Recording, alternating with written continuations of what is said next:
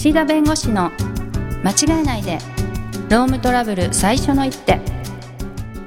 ロームトラブル対応を間違えてほしくない。そんな思いから弁護士の岸田明彦が経営者の立場に立ち間違えやすいロームトラブルに適切な最初の一手さらにその先の2手3手をお伝えします。皆さんこんにちは。弁護士の岸田明彦です。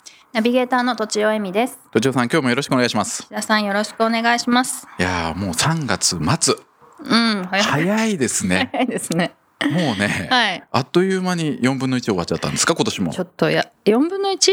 あ本当だ。3分の 1? 4分の1です。シャムシェード。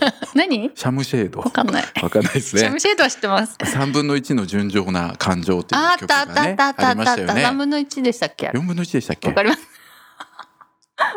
はいここはねもう流していただいて。そうですね。なんかね昨年この時期はね、はい。出会いの季節別れの季節で配置転換の話をしましたが、よく覚えてますうんね、、今年はね、はい。この4月から中小企業でもうん。残業時間の上限規制というものが始まったり、はいそれから6月にはですね大企業でパワハラ防止措置に関する対応をですね、はい。しなければいけないということであ今年というか今年度ははい。いろいろ労務周りはやること目白押しなんですね。こんなに変わることってあんまない？珍しいってことですか、うん、珍しいですね。あ。そうなんだ、うん。はいはい。で法律民法もねこの4月1日から変わりますということでお話をしましたが、はい。まあということで今日はまた残業代の話ですよ。はい。ね全うん。然その新しい法律関係ないところあそうなんだ。ねちょっと一応ね 最近じゃ情報も入れつつ大事大事。はいはいでこの間かな前々回ぐらいですか、はい。あの残業代計算うん。の仕方、うん。会社側でね。はいはいはいい。ろいろシミュレーションしましょうと、はいはい。いいパターン悪いパターン妥当なパターンね、うんうん。でその時に会社側で始業時間を何時にするかとか休憩時間何時にするかとか、まあ、そういう話をしたと思います。ありました。はい。覚えてます？復習してちゃんと もう相づちがねちょっと今怪しい 相づちでしたよ。鋭いですよね鋭くないいですけど。でねその時に本当はもっといろんなこと言いたかったんですが時間の関係でね、はいはい。ということで今日はそのシミュレーションを会社側ですね自分たちでやる時にどういうことを気をつけなければいけないかということで始業時間とはい。あと休憩時間とあとサボってる時間ね。うんうん。そういうものをねどう引くかということをやりましたけれども、次はですね固定残業代の扱いをどうするかというこもともととなんですね。給料に入ってるやつ、うんうんうん。はいはい、でそうなんですけれども、うん。まあ、労働者の方とか労働者側の弁護士の方はですねこの固定残業代がねおかしいと。無効だと、あな5万円残業代としてあらかじめ払いますと言ってるけれども、、あはい。いやいや100時間ぐらい働いてると。うん。5万円じゃ足りないと。はい。でも毎回5万円しか払ってないと。はいだったらねこの5万円はインチキだと、うんうん。うん、本当にね残業代で払うつもりがあるならば5万を超えた差額をちゃんと払うはずだろうと。払ってないということはこれは違法だと。だからこの5万円は基本給と同じだと言って争ってくるわけですね。はい。でこう残業代のその請求受けた時に会社側でいろいろ見るんですけれども、はい。やっぱりねこう負けそうな固定残業と頑張れそうな固定残業とあるわけですよ。なるほど。はい、でその時にね、うん。負けそうな固定残業の時にどうやって会社側で計算するかということなんですよ。はい。それ相手はね固定残業じゃないから5万円払ったことにもしないしああそうこの5万円は基本給と同じだから基本給が5万円上がったような形にして残業代の単価出してくるわけですよ。残業代一切もらってないっていうことで計算してくるってこと、そうそうそう。で来るわけですよ。ですね。はい。で会社側としてもそこはねそうですね無効ですねと。うん。払いますともなんないから、はい。まあとりあえずねいろいろこう計算を試みるわけですけれどもはい。固定残業をいやじゃあ全部有効ですってなるとそうすると向こう納得しないわけですよ。うーん有効ですっていうのはこれは残業5万代円で払ったことにはいはい。しますっていうと、まあ、応じてくんないから。えそれは100時間例えば働いてて、5万円で足りない分だけ払うよっていうのでもダメってことうん、ですか、それがダメだって向こうは言ってくるわけです。ねなんでだろう？もともと制度としてインチキだからって言って。そうだけど会社としてもいやいや5万円を払ったつもりにしたいじゃないですか。そうですよねでも向こう応じないじゃないですか。うんうんこれが会社側の都合のいいというか会社側の見解でいくと5万円をちゃんと残業代として払った前提で計算をすればいいと思いますまずは。はい、はいこれが会社にとっていいパターンね。うんで悪いパターンっていうのは労働者の方が実際に請求してこられてる5万円払ったことにもしないしうんうん。残業代の基礎単価にも入れるしと。うんうん。単価も上がるし1円も払ったことにしてないっていう請求で来ると。うんなるほどね。で妥当なところはどこかといはい。うところなんですが、まあ、これ2つあります。はい。一つは残業代の基礎単価にはうん。入れていいよと。うん。でも残業代として払ったことにしてください。中間的なね。えっと基礎単価っていうのはつまり給料がいくらだから、時給あなたいくらのはずですねとして。そこのところはアップ目でいいと。なるほど。だけど 引かしてくれと。面白い。いうパターンが一つと、もう一つは逆に基礎単価からは除いてくれと。うんうんはいはい。だけど引いたことにもしなくていいよと。はいはいはいこれはい2つ。あーなるほど、はい。うん。で間取るんです。うんうん。でこれってね制度というか性質からすると矛盾するんです。そうですね、うん。だけど矛盾してもいいの。はいはいはい。計算するときは。はいはい。お互いが納得できれば。そうそうそうそう。うんうん。ねその固定残業が万が一ね。はい。ちょっとなんか歩合っぽいやつね。歩合っぽいやつ。うん。はい。成績に応じてとかね。変わるみたいな。なんかはい。こう例えば成績に応じて金額が違うと。でその金額が全部固定残業代ですというか残業代ですみたいな形で。はいうんにラベリングされてる。ラベリングされてる、はいはいはい。まあ、それについてもまあ若干議論がいろいろあるので確かにね。それをじゃあ全部基本給と同じにして扱って残業代一切引かないってことになると会社としても辛いしうん。じゃあこの手当を歩合給にしようと。はい。歩合給とは言ってないんですよ。はい。残業代として払うと言ってるんですけど、うんこれ歩合給として、まあ、払うということにして歩合給の計算すると若干残業代減るんで歩合給でやると。はい。いう形であの試算の段階とか和解の段階ではもう矛盾しても何でもいいから、うんうん。とにかく会社の有利なやつと、まあ、中間的なやつと、まあ、最悪負けるパターンとうんうん。考えた上で、どのあたりが落としどころというかどのあたりだったら相手が応じてくれそうかとかはいはい。いうのを考えてやります。うーん。はい、ということで今のが固定残業の話とか、まあ、歩合の話なんですがあと管理監督者ね。あはい。管理監督者ですよ、はい。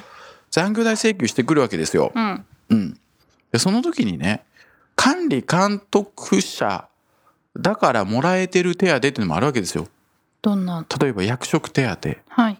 15万円。ああはい。管理監督者として何々の職に就いた時は15万円払いますと仮になってたとしたら、はい。いや向こうがね「いや私管理監督者じゃありません」と。うん「だから残業代払ってください」って言ってきたらうん「あ分かった」と「じゃあ管理監督者じゃないならば、うんうん。この15万の役職手当ももらえないはずだ」と。そうですね。だから遡って15万かける24ヶ月分うん。払ってくれと。うん。いうことは言えるんです。戻してくれね。戻してくれと。はいはいはいはいはい。だからもしね管理監督者で負けそうになったとしても、はい管理監督者だから渡してるものがないかどうかというのを確認して、はい。もしそれがあればねそれを逆に返してもらうという形にして金額減らすとか。なるほど。ということもねやらなければいけない。諦めない。諦めないで。諦めないで。間違えないでってね、はい。このテーマですよ。そうですこれねね2回目か3回目もねこれねやりましたね。この間違えないでとか諦めないでってね、ななんかちょこちょこやってますうん。ね全然ハマらないですね。そうですか。はいはいそう。それでね管理監督者の時にはい。の争い方なんですけどもちろんその待遇がどうかっていうねうん。問題ですよ。はい。そのいい待遇をちゃんともらってるから、まあ、残業代もらわなくても、まあ、いいだろうとはい。いうレベルの待遇があるかどうかと、待遇って給料のことですか？うん給料。はい。です。はい。ね、ちょっとね賞与はあんまり気にせず毎月の給料の比較が重要ですね。へえ賞与はあんまり加味されない。まあ賞与もね加味されるんだけど、はい。まあ、賞与ってそういう意味では上下というか乱高下することがあるんでね。たまたまそれ成績が良かっただけで、はいはい。その待遇そのものがいいかどうかってまた別なんでできれば毎月の給料で待遇に差をつける。うん。そして出退勤の自由があるかどうかっていうところとあーはい。あとは権限ですね採用の権限とか人事評価の権限とか、はい。まあ、そういうものがあるかどうかというところで、まあ、戦うんですけれども、はい。まあ、裁判所は非常に厳しいんですよ会社に。あそうなんですね。うん。うん。いやそんな権限なんてないでしょと。最終的に社長が全部決裁してるでしょとかね。待遇って言ったってそんなね待遇も良くないと。うん。これね残業が多くて普通の残業もらってる人の方が給料高くなるとまあほぼ勝てないね。えでもほとんどそんな会社ばっかりじゃないですか？でしょ？うん。いや管理職になった途端に給料減るみたいな手取り減るって言ってみんな言ってる、ねそれはだからね、はい、あの間違ってんだ。それはあんまり良くない。良くないっていうか、はい。出るとこ出たら負ける可能性高い、おおそうなんですね。知らない人多いでしょうね、うん、だって、うん。ね残業代もらえなくてもいいぐらいの待遇になってないですからおかしい、ね、うんうん。おかしいですもんね。うーん。はい。なので、まあ、そこの辺がねかなり金額のところと権限のところとであと労働時間のところなんですけど、はい。あの絶対にね管理監督者で争う場合にねその管理監督者一本で争うのはやめてほしいんです。ん？どういう意味ですか？負ける可能性高いから。うん。一本？うん。いやこの部長さんまあ課長さんは管理監督者だから一切払いませんとしか言わないといあやそれ負けたらね他のその労働時間の立証とか反証とかね一切しないからいや負けた時にねボロ負けですよ。だからそう。だから管理はい監督者の主張するのはいいんですけど、うんうん。管理監督者じゃ仮にないとして実際労働時間がどれくらいかっていうのをやっぱり主張するべき。なるほど、はい。保それ険をかけるみたいな。管理監督者で時間の話もするとねはい。なんか弱気だとか思われるかもしれないけど、まはい。あ、しといた方がいいね。時間の話、うん。でなんでかっていうと、管理監督者の人って労働時間の、まあ、管理が緩いわけですよ。管理監督者だから,、うんうん会社も。はい。ということは絶対ね無駄があるんです。まあー頑張ってる人本にねはいると思うけど無駄があるんです。本人にね、うん、確かに、ね、だって時間管理されてないから。うんいっぱいちょっとだらだら働いてもいいかみたいなね。だって別にね、やってもやんなくても時間どんなにやったって給料変わらないんだったら、はいはいうん。それは油断がありますよ。はいはい。で本人管理監督者がどうかを客観的に本人が認識してるとか認識してないっていう問題はもちろんあるんですが、うん。そうじゃないと。自分は管理監督者なんだから労働時間の管理が緩いなっていう認識のもと働いてるってことが重要なんです。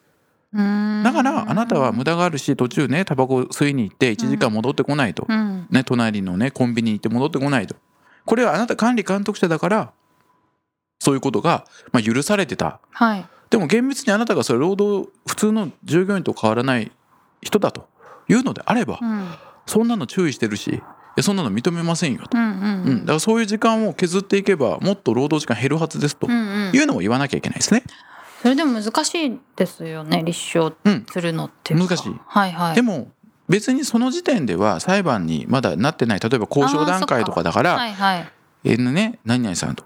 いやいるわけですよ。たまにゴルフの打ちっぱなしとか途中に行っちゃうとかね。ああそう。はいはい。なんか病院いろんなところ行ってるとか、いやそれは管理監督者だから許されてますよと、うんうん。だからもうそっ違うっていうんだったらもう厳密にそういうの全部ね追っていって引きましょうと。うんうんでその時に、まあ、別に労働時間についても何ですかねこう1日何分っていう削り方もあるけど、はい。例えばまあ80%にしてみましょうとかね、うんうん向こうの請求時間のはいはい。とか6割にしてみましょうとか9割にしてみましょうともう一個一個やってたらお互い時間かかるから、まあ、そこはねお互いこうどこか良きところで。こんなもんかなっていう。そうそうそうそう。ああなるほどね。だから負け筋の管理監督者の事案でも絶対に諦めないでその時間が管理監督者だから緩く管理されてなかったかそうであれば時間減るんじゃないかというところも争うべきだしそこのその管理監督者の要素のところもちゃんと争うべきだしはい。で固定残業も怪しいものとかちょっと歩合っぽいものであればそれは歩合の計算でしてみたり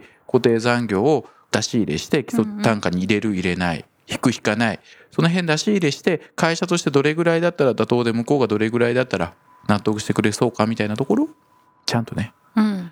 用意してからはい交渉に挑むと、そっか。そう今日のテーマはあれですよ。請求されました、はい。わなわな慌ててる。でも向こうに何言っていいかわからないっていうところで、うんうんうまずはじゃあ自分たちの今置かれてる状況とかどの辺が戦えそうでどの辺が弱そうで最終的な着地がどの辺かっていうのが分かんないと、第1球目のうん投げ方とかね、はいはいはい。出し方も定まらないのでなんか武器を用意しとくって感じですね。また武器とか言うとほら。そっか。たでも戦いって言ってるから。これね上げ足のね 取る取らないの応酬が大体毎回ね都城さんね絶対ねただではね引き下がらないんで毎回ねこっちがねいやこっちが何か言うと「いやでもだって」みたいな。絶対言うのね。それ直したいな。いやいやいや直いやでもねそうそうなんですなので、はい。交渉のまあ球数というかね玉数いい玉ですね。数をねはい。いろいろもっと球種が多い方が。九州がね、うん。多い方がね。方がいい。ね。そうですそうですねさすがですね。言葉が、まあというということでね、あ今日はあの残業代の計算シミュレーションの話をしましたが、まあ、今後ですねこの残業代の交渉についてですね、うん。またお話をしていきたいと思いますが、はい。今日はお時間になりましたのでこの辺で失礼したいと思います、はい。今日もありがとうございました。ありがとうございました。今回も番組をお聞きいただきありがとうございました。ロームトラブルでお困りの方はロームネットで検索していただき柿椿経営法律事務所のホームページよりお問い合わせください。